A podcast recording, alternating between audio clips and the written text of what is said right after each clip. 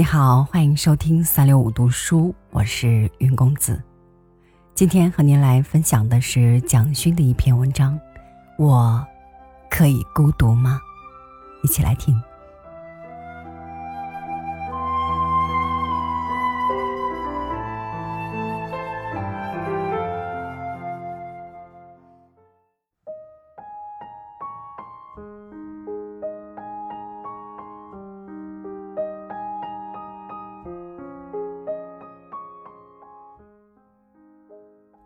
我可以孤独吗？我常常静下来问自己：我可以更孤独一点吗？我渴望孤独，珍惜孤独，好像只有孤独，生命可以变得丰富而华丽。我拥抱着一个挚爱的身体时，我知道。自己是彻底的孤独的，我所有的情欲只是无可奈何的占有。我试图用各种语言与人沟通，但我也同时知道，语言的终极只是更大的孤独。我试图在家庭与社会里扮演一个圆融和睦的角色。在伦理领域与每一个人和睦相处，但为什么我仍然感觉到不可改变的孤独？我看到暴力者试图以枪声打破死寂，但所有的枪声只是击向巨大空洞的孤独的回声。我听到革命者的呼叫。掀翻社会秩序，颠覆阶级结构。但是革命者站在文明的废墟上喘息流泪。他彻底知道，革命者最后宿命的孤独。其实美学的本质，或许是孤独。人类数千年来不断思维。用有限的思维图解无限的孤独，注定徒劳无功吧。我的孤独六讲在可懂与不可懂之间，也许无人聆听，却陪伴我度过自负的孤独岁月。我的对话只是自己的独白，孤独。是我一直想谈论的主题。有很长的一段时间，每天早上起来翻开报纸，在所有事件的背后，隐约感觉到有一个孤独的声音。不明白为何在这些热闹滚滚的新闻背后，感觉到孤独的心事。我无法解释，只是隐隐约约觉得。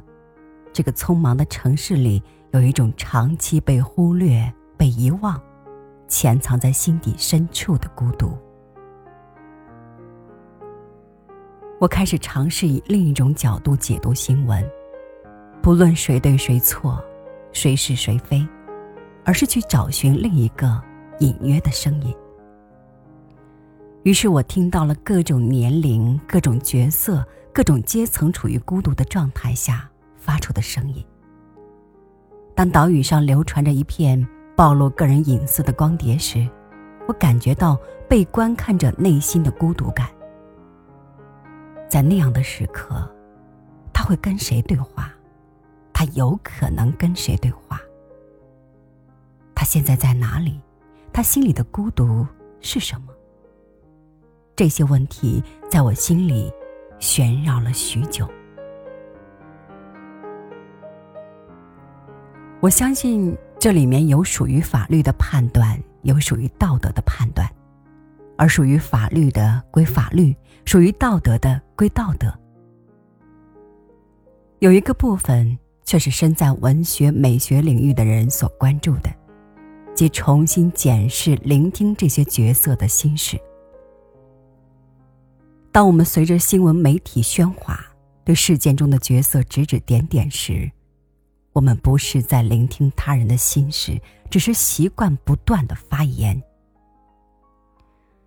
台湾是愈来愈孤独的社会。我的成长，经历台湾社会几个不同的发展阶段。